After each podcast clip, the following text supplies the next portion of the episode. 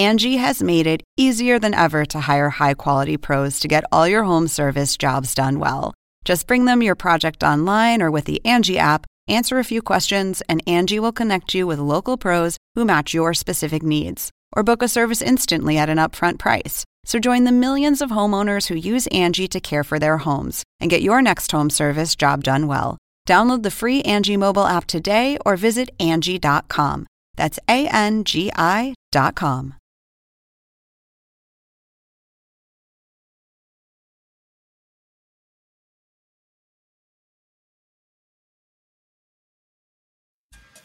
Oppenheimer presenta. Llega a usted por cortesía de.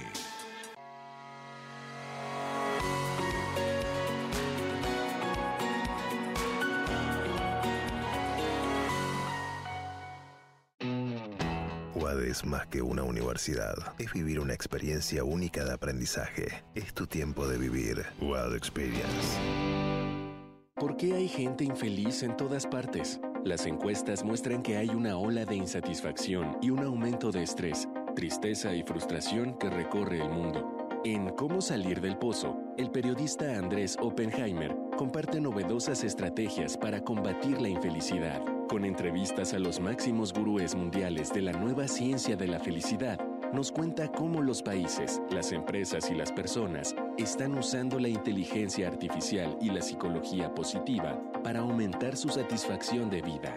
Ya está a la venta en librerías y tiendas en línea.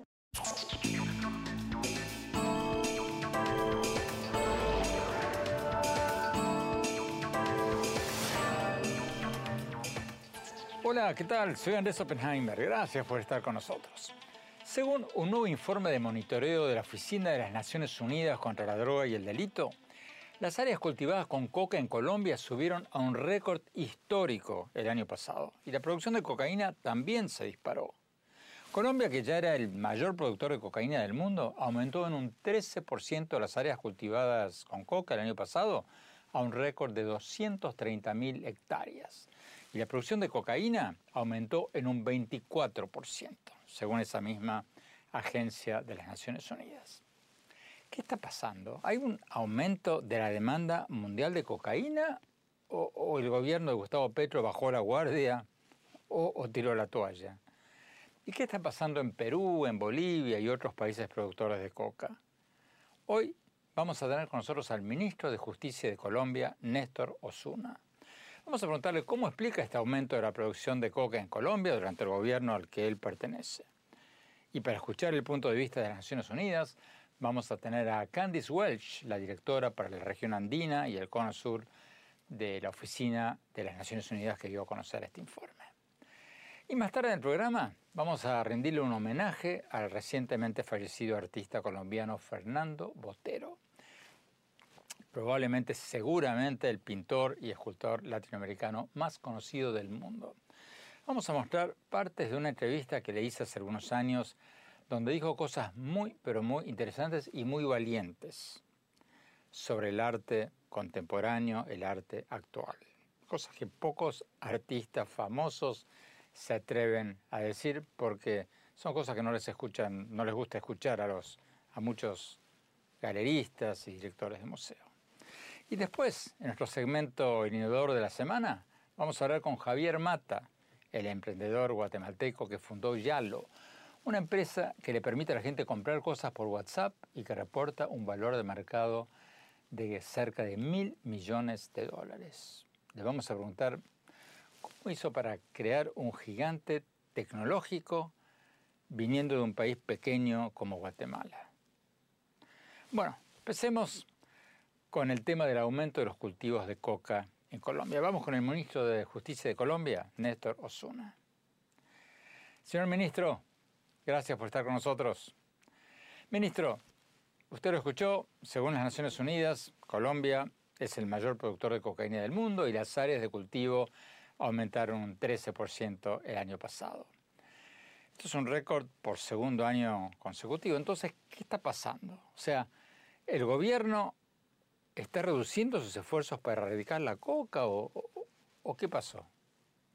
Bueno, déjeme explicarle a la audiencia. Es cierto que en el año 2022 la los cultivos de hoja de coca subieron un 13%.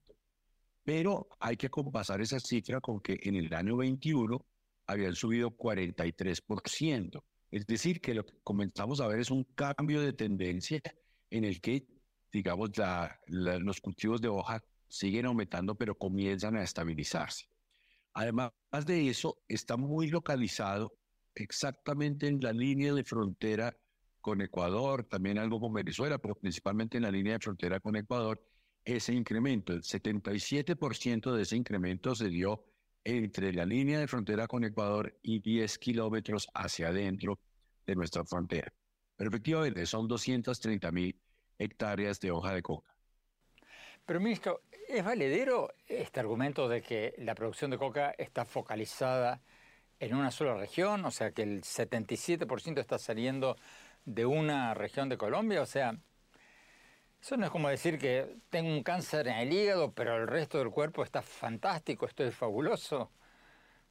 Lo que pasa es que ese dato nos sirve para diseñar políticas públicas enfocadas específicamente a esa región. Y porque en zonas que tradicionalmente habían sido de cultivos de hoja de coca, ha venido disminuyendo el cultivo. Mire, específicamente si miramos el mapa del 22 con el 21, con el 20, podemos mirar que donde históricamente estaban las FARC, que celebraron el acuerdo de paz, esa zona ya no se está cultivando con la de coca. Y que allí en el sur del país, donde está incrementándose, precisamente es donde hay presencia de grupos armados ilegales. Entonces, no es por decir, ah, eso es por allá en la frontera, no, es porque ese dato nos permite diseñar políticas públicas específicamente dirigidas a esas zonas. Entonces, si lo interpreto bien, ministro, usted está diciendo que el aumento del cultivo de coca en Colombia se debe a que hay áreas donde hay grupos armados que están comercializando o cultivando. El aumento se debe a muchas causas, pero la primera, pues es porque la demanda en el mundo no ha bajado. Un mercado, esto es ilegal, pero obedece a la lógica de un mercado. Hay oferta porque hay demanda. Entonces, así como la oferta en Colombia en el año 22 tiene esas cifras que usted mencionó, pues también Naciones Unidas mide la, demanda, el consumo de cocaína. Y el consumo de cocaína en el mundo no, no ha bajado.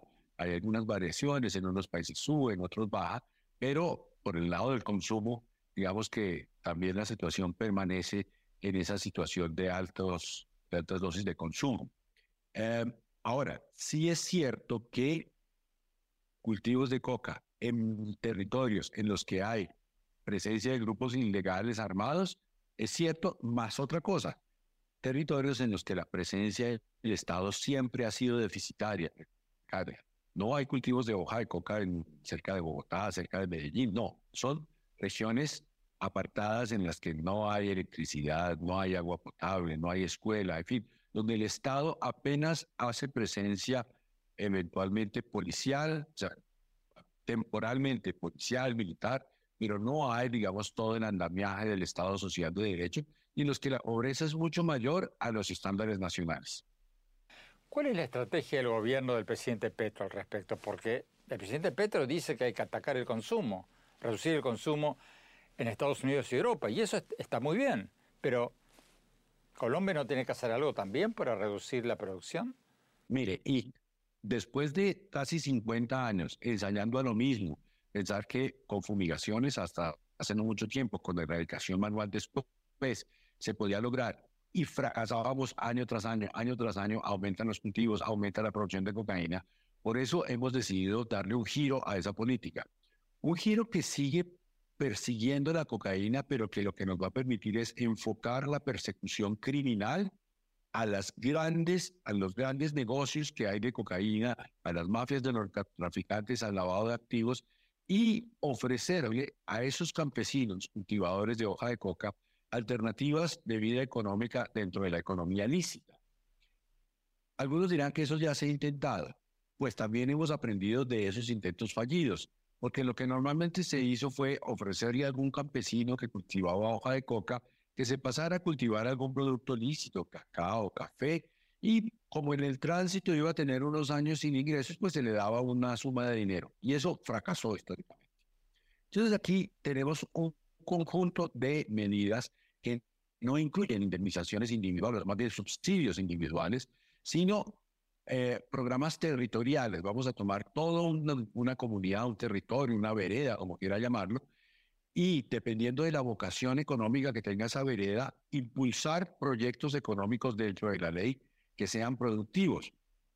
Y así podemos concentrar los esfuerzos de erradicación forzada en cultivos industriales.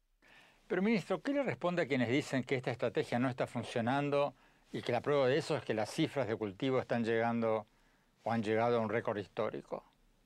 Están criticando el futuro a partir del pasado. ¿A qué me refiero? La política de drogas de este gobierno se está comenzando a desarrollar en estos momentos, en este mes, y los resultados que tenemos son del año pasado.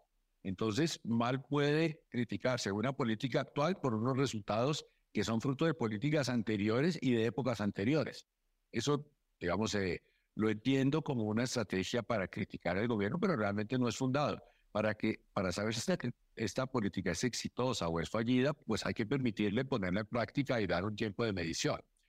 Tenemos que ir a un corte. Cuando hablamos, vamos a preguntarle al ministro de Justicia de Colombia si el gobierno del presidente Petro, al que él pertenece, quiere despenalizar la cocaína o no. Porque no lo tengo muy claro. No se vayan. Ya volvemos.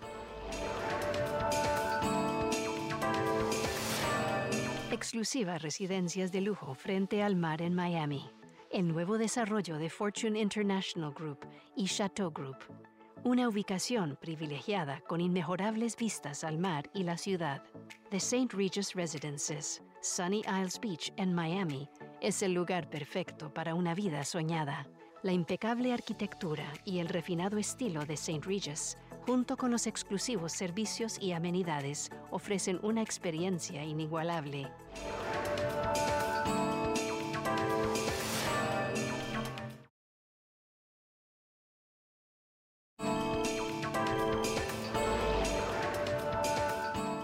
Gracias por seguir con nosotros. Estamos hablando con el ministro de Justicia de Colombia, Néstor Osuna, sobre el reciente informe de las Naciones Unidas según el cual el área de cultivo de coca en Colombia, el mayor productor de cocaína del mundo, alcanzó un récord histórico el año pasado. Y la producción de cocaína también se disparó. ¿Qué está pasando? Sigamos con la entrevista. Ministro, hay algo que no me queda claro. ¿El gobierno del presidente Petro quiere despenalizar la cocaína o no? No hay plazo inmediato. De, en este sentido, yo creo que después de 50 años de guerra contra las drogas, eh, pasar a una fase diferente no se va a lograr de un momento a otro. Entonces, ciertamente en todos los foros internacionales relacionados con el tema, nuestro gobierno propondrá que es necesario pasar a un esquema de regulación sensata y razonable de, de las drogas. Pero como este es un asunto internacional, es un asunto universal, pues la verdad es que hasta que no haya cambios en la legislación internacional, tampoco las habrá en la legislación interna. Esta política nueva de drogas que les estoy mencionando cabe perfectamente dentro de la legislación vigente, con prohibición de la cocaína, con percepción del narcotráfico, en fin, no implica esas modificaciones. Es posible, yo diría que es deseable que a largo plazo la humanidad entera tenga una regulación de las drogas semejante a otras sustancias psicoactivas, como ocurre con el alcohol, como ocurre con el tabaco, en fin, con distintas, no igual, pero sí de ese mismo tipo, porque el prohibicionismo no ha dado los resultados que se querían y ya llevamos 50 años de evidencia de que el resultado ha sido insatisfactorio. Si entendí bien, ministro, entonces Colombia no va a despenalizar, pero al mismo tiempo va a pedir en foros internacionales que se despenalice la cocaína, Así es la cosa. Exacto. Y una vez, si se logra que ámbitos internacionales vayan en ese sentido, pues Colombia internamente también avanzará en ese sentido, pero sabemos que eso no es una política de corto plazo. Es decir, Colombia no va a actuar ahí de modo unilateral. Ahora, ministro, la prensa colombiana informó hace unos meses que hay un proyecto del gobierno colombiano de legalizar hasta un 67% de los cultivos de coca del país. Y dicen que el proyecto viene de su ministerio, o sea, del Ministerio de Justicia. Según esa información, Colombia planea legalizar los cultivos de coca de hasta 10 hectáreas sembradas. ¿Cierto o falso? Es falso, completamente falso. O sea, No hay tal proyecto. No hay tal proyecto, nada de 10 hectáreas, nada de legalización, nada, nada, eso es cierto. Entonces, ministro, esta propuesta de Colombia de despenalizar la cocaína a nivel internacional, ¿cuánto apoyo ha logrado hasta ahora?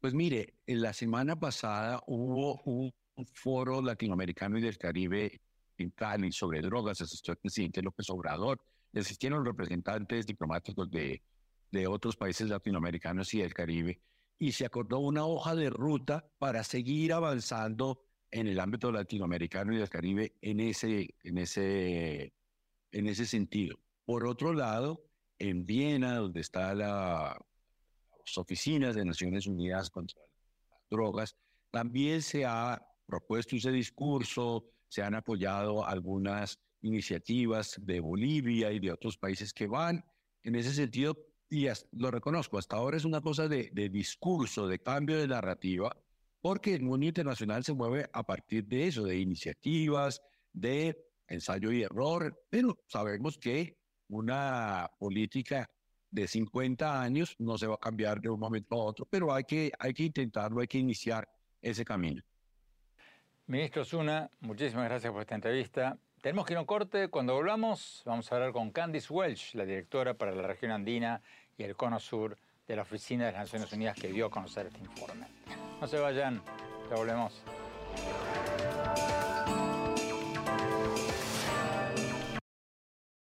Hola, soy Andrés Oppenheimer. Te invito a visitar mi blog en el sitio de internet andresoppenheimer.com y te cuento que ya salió en varios países mi nuevo libro Cómo salir del pozo, sobre las nuevas estrategias para salir del estancamiento económico y algo muy importante, aumentar la felicidad en nuestros países.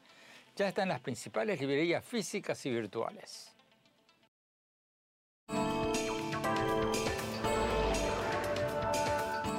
Gracias por seguir con nosotros. Como les comentaba en los bloques anteriores, la Oficina de las Naciones Unidas contra la Droga y el Delito dio a conocer un informe según el cual las áreas cultivadas con coca en Colombia, el mayor productor de cocaína del mundo, subieron a un récord histórico el año pasado y la producción de cocaína también se disparó. Tenemos con nosotros a Candice Welch, la directora para la región andina y el cono sur de esta oficina de las Naciones Unidas que dio a conocer este informe. Vamos a la entrevista. Candice Welch, muchas gracias por estar con nosotros. Candice, esta subida, este aumento del 13% de las áreas cultivadas de coca que ustedes reportaron eh, que ocurrió el año pasado, ¿es parte de una subida normal o, es un aumento extraordinario? ¿Cuán preocupados tendríamos que estar por este aumento? Bueno, con el aumento ahora hay 230 mil hectáreas de cultivos de coca en el país. Entonces es un nivel récord en la historia. Entonces obviamente hay que preocuparse. Es verdad que el aumento era más pequeño este año que el año pasado, pero es algo que también vemos en la región que había esta continuación de aumento de los cultivos en la región. ¿En qué otros países estamos viendo un récord histórico en los cultivos de coca en América Latina? ¿Está pasando lo mismo en Bolivia y en Perú, por ejemplo? Bueno, es, los cultivos tradicionalmente estaban en los países andinos, en, Colombia, Perú y, y, en Bolivia. Y eh, este año hemos visto un aumento importante también en Perú había un aumento de 18% hasta una totalidad de área sembrada de 95 mil hectáreas. En Bolivia no tenemos las cifras por este año, tenemos las cifras del año pasado y ahí había un aumento muy pequeño de 4% y un área sembrada total de 30.500 hectáreas. Entonces, ¿qué está pasando? ¿Hay una mayor demanda de Estados Unidos y Europa de cocaína o, hay un menor esfuerzo del gobierno de Colombia y de Perú? Creo que eh, estamos eh, observando siempre un aumento importante en la demanda, no tanto en Norteamérica, donde el mercado parece ser más estable por cocaína, ah, pero también en, Europa y Asia había un mercado aumentando. Estimamos el año pasado que había 22 millones de personas que han usado cocaína en 2021. El presidente Petro está proponiendo un acuerdo internacional para despenalizar los cultivos de coca. Ustedes, en las Naciones Unidas. ¿Están de acuerdo con, con esa propuesta? E, es, es, un tema complejo. Entonces, en, la nueva política de drogas hay la idea de distinguir entre los pequeños cultivadores y en estas partes de tratar no de criminalizar esta producción pequeña, pero de ayudar a los campesinos a, hacer un tránsito hacia las economías lícitas y de tener un otro enfoque sobre la producción, puede decir, industrializada, criminal. Eh, nosotros creemos que es importante buscar una solución sostenible al problema de los cultivos en el país. Y estamos convencidos que un programa de desarrollo alternativo, sostenible y también integral, que incluye más presencia del Estado para seguridad, pero también más presencia de servicios públicos.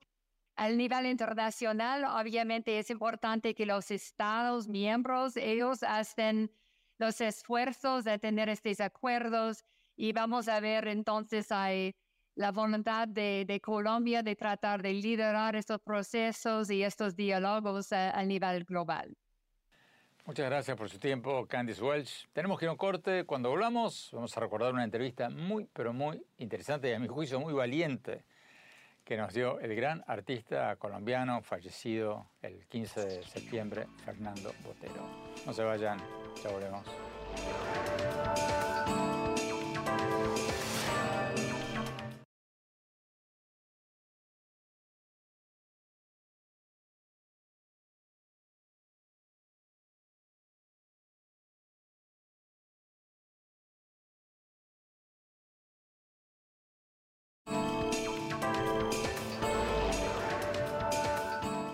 Gracias por seguir con nosotros. El 15 de septiembre murió en Mónaco el gran artista colombiano Fernando Botero, el artista latinoamericano más conocido del mundo. Fue un artista excepcional que transmitió, como pocos, el realismo mágico latinoamericano con sus figuras voluminosas y hermosas. Botero fue un artista increíblemente generoso a la hora de donar sus obras a museos y parques para difundir el arte. Y también fue un artista muy, pero muy valiente a la hora de ir contra la corriente y expresar sus opiniones sobre el arte contemporáneo. Yo lo entrevisté varias veces, pero recuerdo especialmente una entrevista en que le pregunté qué opinaba del arte conceptual que está tan de moda. Veamos lo que nos dijo.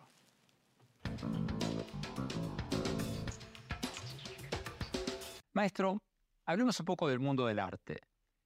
¿Quién está ganando la batalla del arte en este momento? ¿El arte conceptual, las cosas raras o el arte tradicional? Bueno, digamos que el arte conceptual, el arte de video, etcétera, está en este momento de moda, digamos. Eh, se considera como la vanguardia, pero claro que no hay vanguardias eternas. Es decir, eh, debe haber artistas eh, que no conocemos todavía que están preparándose para ser la próxima vanguardia, entonces lo otro será pasado de moda, sencillamente.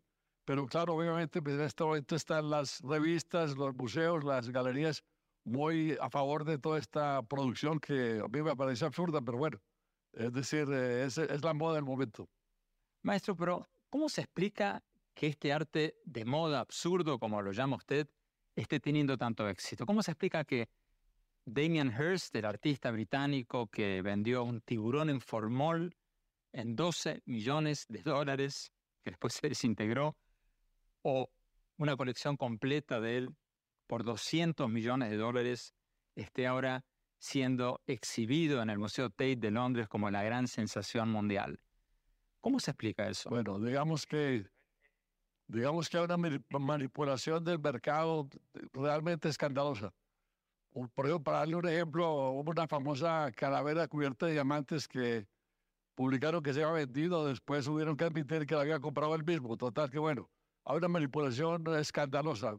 Claro que es, un gran negocio, hay grandes precios, etcétera. El que tiene 20 obras de un artista puede pagar eh, millones por una que ponga subasta para que suban de valor las otras. Total, bueno, es una manipulación del mercado tremenda. Vayamos a lo que le interesa, maestro. El óleo, la pintura tradicional, ¿va a sobrevivir o va a pasar lo que a veces ya está pasando en muchos museos, en muchas galerías, que lo que más hay son instalaciones, videos, pero no cuadros tradicionales de lienzo con óleo. Bueno, lo que pasa es que siempre el problema, la pintura no se puede reemplazar por un video ni se puede reemplazar por una instalación, porque el video tiene más que ver con la televisión y el cine y, y la instalación más con el teatro. Digamos que siempre permanece el problema de la pintura, que es una cosa que se hace sobre una superficie plana. Entonces, claro, pues eso, eso es lo más difícil, porque después de todo lo que se ha hecho, es muy difícil lograr un estilo personal, una visión fresca, distinta de la naturaleza. Claro que es, claro, mucho más fácil hacerlo que hacen los, los uh, la mayor parte de los, de, de, los artistas conceptuales, lo que llaman en, en inglés ready-made, que es lo que hizo de, de, Duchamp con el famoso orinal que se llamó La Fuente. Hoy en día, pues veo que hay, cualquiera coge cualquier cosa y lo pone y dice esto es arte y bueno, pues está. Y sobre todo una otra tendencia muy grande, coger cualquier objeto y multiplicarlo a, a, la, a lo infinito, si son lo que sea. Si uno pone un millón de botellas de Coca-Cola juntas, entonces ya eso es una, eh, una, una, una, instalación y es arte. Muy fácil, eso es la multiplicación es lo más fácil. Pero claro que crear cosas distintas, eh, sí, bueno, digamos, debo decir que, que hay cierto, cierta invención en ciertas obras de este, de, pues como un concurso de, de, extravagancia. Y son divertidas porque a veces son inesperadas, pero bueno, es como que le cuento un chiste a uno varias veces. La primera vez le parece interesante, la segunda vez menos y la tercera vez no le interesa en absoluto. Entonces, en cambio, eso no sucede con el gran arte, que uno lo mira, puede mirarlo todos los días y nunca a, a, a, llega a comprenderlo totalmente. Maestro, ¿cuál es la capital mundial del arte hoy en día? A fines del siglo XIX era París, a fines del siglo XX era Nueva York, después se dijo en un momento Berlín. Hoy, ¿cuál es la capital mundial? Bueno, hoy en día está repartida entre Nueva York, Londres y, y Berlín, dicen. Es decir, sí, tal vez posiblemente, el mercado obviamente, las grandes subastas son en Londres y Nueva York. Maestro Botero, usted pinta ocho horas por día. ¿Usted diría que ahora, a los 80 años, usted pinta mejor que hace 30, 40 años? Pues yo, yo creo que sí. bueno, por ahí hay una frase de Tiziano muy, muy conocida que dice que los artistas aprenden a pintar después de los 80. Entonces, que bueno, es decir, eh, esa acumulación de experiencias, ese, ese conocimiento más profundo de, eh, de los problemas del arte, etcétera, hace que, el, que, que lo que uno produce sea más coherente, bueno, creo yo, pues más importante, más claro. Eh, yo sigo trabajando con la energía que tenía cuando tenía 40 años. Yo trabajo, como usted dice, de pie, 6, 7, 8 horas diarias y inclusive sábados y domingos, pues no he encontrado nada que me interese más que la pintura. Total que bueno. Es decir, sí, es decir, yo creo que hoy estoy haciendo mi mejor trabajo, eh, el más claro, el más coherente, el, sí, es el mejor. Maestro, cuando usted hace obras de contenido político, como cuando hizo la serie de Abu Ghraib o cuando hizo la serie sobre la violencia en Colombia, ¿lo hace como una contribución a mejorar el mundo o como una contribución al arte? Bueno, primero que todo, como una contribución al arte. Es decir, la, la principal obligación de un artista es pintar bien. Después, claro, uno puede obsesionarse o, o entusiasmarse con un, con un tema. Maestro Botero, ¿el arte tiene que ser bello necesariamente? El arte tiene que ser bello, efectivamente. Es decir, el arte puede ser o, o un arte sobre un tema eh, más o menos amable, o puede ser un tema dramático, pero claro, la belleza está en los dos, en los dos eh, es como el drama y la comedia, por ejemplo, digamos. Eh, el, el, el, hay cuadros, pues, como, como, que todo el mundo conoce como la, la crucifixión de Grunewald en Colmar, pues, que una de las cosas más desgarradoras que existe. Pero claro, la belleza, la belleza de ese cuadro es extraordinaria por, por, por, por todo, por, porque es pura pintura. Digamos, eso, eso es una obra maravillosa. Y como los cuadros negros de Goya también son maravillosos y son trágicos, total que bueno. Eh, pero la mayor parte de la pintura es sobre, sobre temas amables. Yo siempre digo que quien ha visto un cuadro impresionista triste o, o, o negativo o, o, deprimente, no, no, eso no existe. Hubo miles y miles de cuadros impresionistas. ¿Por qué? ¿Qué? ¿Por qué? Porque el, el impresionista quería dar placer uno pintaba paisajes que uno eh, quisiera estar ahí, o pintaba, hacía grupos de personajes que uno quisiera estar ahí. Es decir, siempre hay un lado amable, porque el artista, hasta el impresionismo, pensaba que el arte era para dar placer. Después hubo una evolución hacia más bien empezar a perturbar al espectador hasta el, hasta el día de hoy, que en el fondo esa perturbación es casi un, como, como, diciendo al espectador, este es un cretino que no entiende lo que yo estoy haciendo. Es decir, total que en el fondo esa, esa eh, del, el arte moderno también encierra, encierra un insulto, además para el espectador, porque le está diciendo usted es un ignorante. El arte se hizo para dar placer, lo dijo, lo dijo Poussin en el siglo XVII, lo dijo, el arte se hizo para dar placer. El objetivo del arte es dar placer, dijo Poussin, que era uno de los grandes artistas de, de la historia.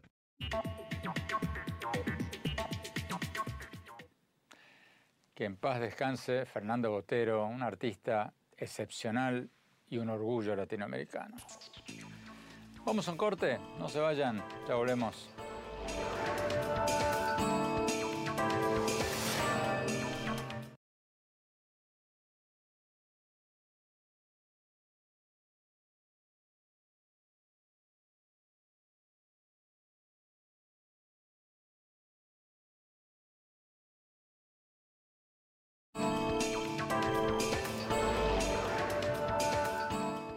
Gracias por seguir con nosotros. Vamos a nuestro segmento habitual, el innovador de la semana. Hoy vamos a tener con nosotros a Javier Mata, el emprendedor guatemalteco que fundó Yalo, una empresa que te permite, le permite a la gente comprar cosas por WhatsApp y reporta ya un valor de mercado de cerca de mil millones de dólares. Están en 41 países, incluyendo casi todos los de América Latina y varios países de África y Asia. ¿Cómo hizo para crear un gigante tecnológico viniendo de un país pequeño como Guatemala. Vamos a la entrevista. El innovador de la semana es presentado por falabella.com, un nuevo punto de partida. Javier Mata, gracias por estar con nosotros. Javier, tú eres uno de los innovadores más exitosos de Guatemala. Cuéntanos, por favor, ¿Cuán difícil es crear un gigante tecnológico valorado en cientos de millones de dólares viniendo de un país pequeño como Guatemala? Bueno, a mí me orgullece mucho haber nacido y crecido en Guatemala y mm, creo que es un lugar de muchísimas oportunidades y muchísimos desafíos. La inversión en cuando se trata a tecnología es algo que cuando empezamos con Yalo era casi inexistente, ¿sí? Y eso me motivó a moverme para México y para Estados Unidos para conseguir esa inversión. Creo que en los últimos años eso ha cambiado y ha venido creciendo a medida de que se han habido más proyectos. Tienes ejemplos como el nuestro de Yalo, tienes ejemplos como Duolingo de Luis Bonan, y entonces los recursos cada vez se han ido enfocando un poquito más hacia emprendimientos de tecnología que a mi criterio son los que realmente pueden sacar a la región adelante, porque alguien con una computadora y con buenas ideas y con disciplina de trabajo puede crear mucho valor y muchos empleos. Javier, cuéntanos un poco, por favor, sobre tu empresa, sobre Yalo. ¿En qué consiste Yalo? ¿Qué, qué hacen? Yalo es una plataforma de inteligencia artificial que lo que hace es que ayuda a que las empresas se puedan relacionar y aumentar sus ventas a través de WhatsApp. Entonces nosotros creamos un software que lo que hace es recrear un poco la interacción eh, que tú tendrías con tus clientes, recomendarte productos y ofrecerte y te permite comprar en una aplicación que la realidad es que la mayoría de personas ya tiene instalada en su teléfono, que es el WhatsApp. Y ese software se lo damos a las empresas para que puedan mejorar sus ventas y su atención. Y la gente puede comprar por WhatsApp. La gente puede comprar por WhatsApp, así es, Andrés. Entonces, todo el proceso de compra se puede realizar ahí y es algo que hemos venido creando y desarrollando por un tiempo. Y algo que es curioso de, de esto es, yo no sé si sabías, pero 84% del tiempo que pasamos en nuestro teléfono lo pasamos en WhatsApp, esa es la estadística es la aplicación más utilizada. Y ya hoy mucho del comercio pasa por medio de WhatsApp. Eh, tú coordinas muchas transacciones que vas a hacer. Me imagino que cuando hablas con ciertas personas puedes hablar con un carpintero, puedes hablar con la lavandería y desde ahí coordinas ciertas transacciones. Pero hasta entonces, hasta que llegamos nosotros, no era posible comprar y hacer pagos a través de eso. Y lo que nosotros creamos es una plataforma que ayuda a que las empresas se puedan comunicar con sus clientes, pero también puedan transaccionar y hacer ventas a través de este canal. ¿Y pagas como con la tarjeta de crédito, por WhatsApp? Dependiendo en el país que estés. Entonces, eh, por ejemplo, si estás en Brasil, hay pagos nativos que tienes ahora en WhatsApp que los puedes realizar. Tenemos clientes ahí que logran realizar esos pagos. Y cuando es fuera de Brasil, eh, se paga a través de tarjeta u, otros medios de pago. ¿Es cierto que ya están evaluados en casi unos mil millones de dólares? Sí, estamos, estamos ahí. Em, sin embargo, como te digo, para nosotros es qué valor estamos trayendo a los clientes y cómo estamos ayudando a crear tecnología que ponga la región en el mapa. Javier, muchísimas gracias, muchísima suerte.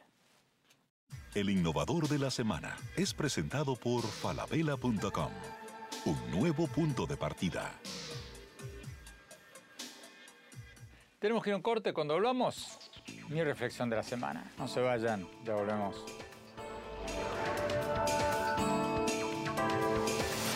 En falabella.com la calidad la dejamos en manos de expertos. Creo que hemos encontrado el Santo Grial 3.0. Aprobado, aprobado, aprobado. ¡Uh, caracoles! Miles de marcas, miles de emprendedores, la mejor calidad. Todo lo que necesitas está en el nuevo falabella.com. Descarga la app.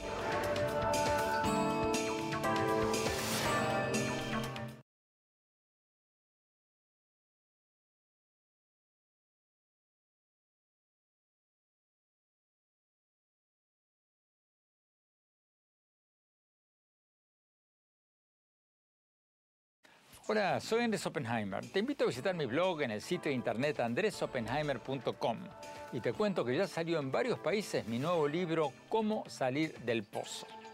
Sobre las nuevas estrategias para salir del estancamiento económico y algo muy importante, aumentar la felicidad en nuestros países. Ya está en las principales librerías físicas y virtuales.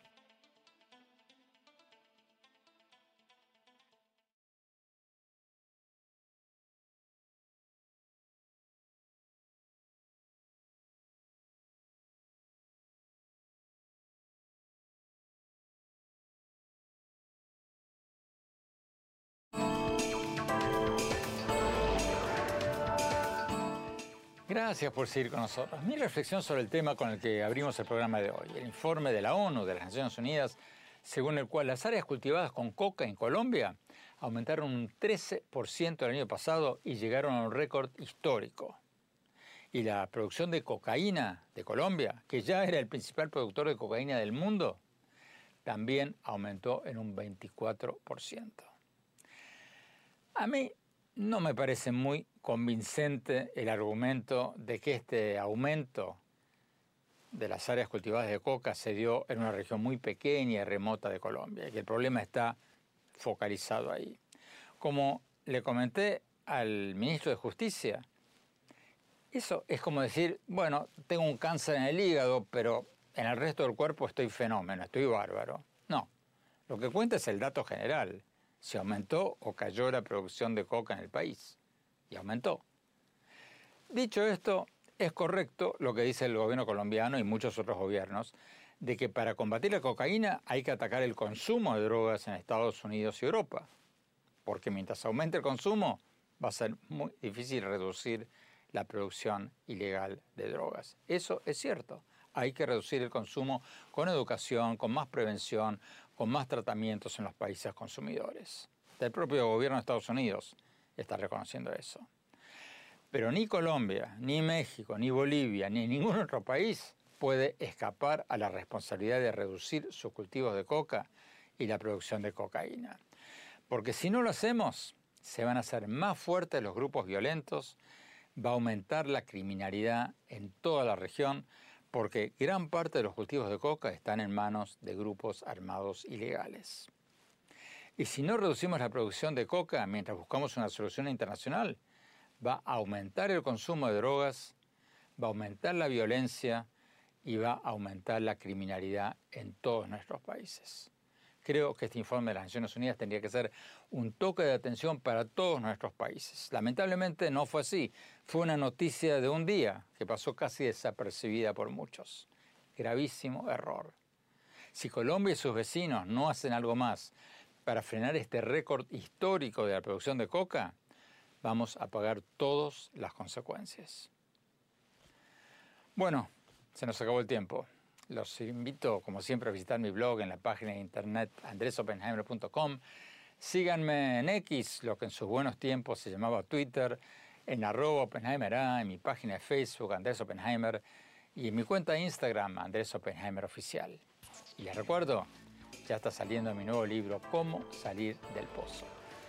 Muchas gracias, gracias por acompañarnos. Hasta la semana próxima.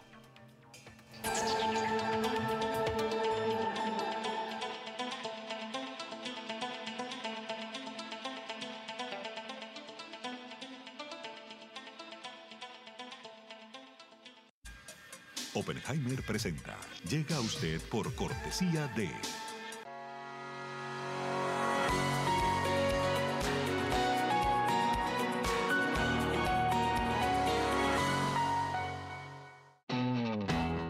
es más que una universidad. Es vivir una experiencia única de aprendizaje. Es tu tiempo de vivir. UAD Experience.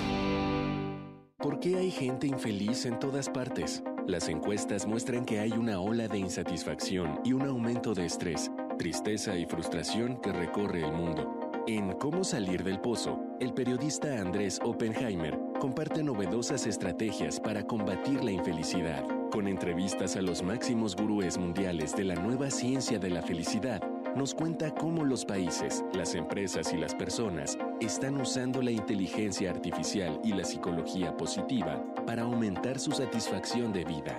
Ya está a la venta en librerías y tiendas en línea.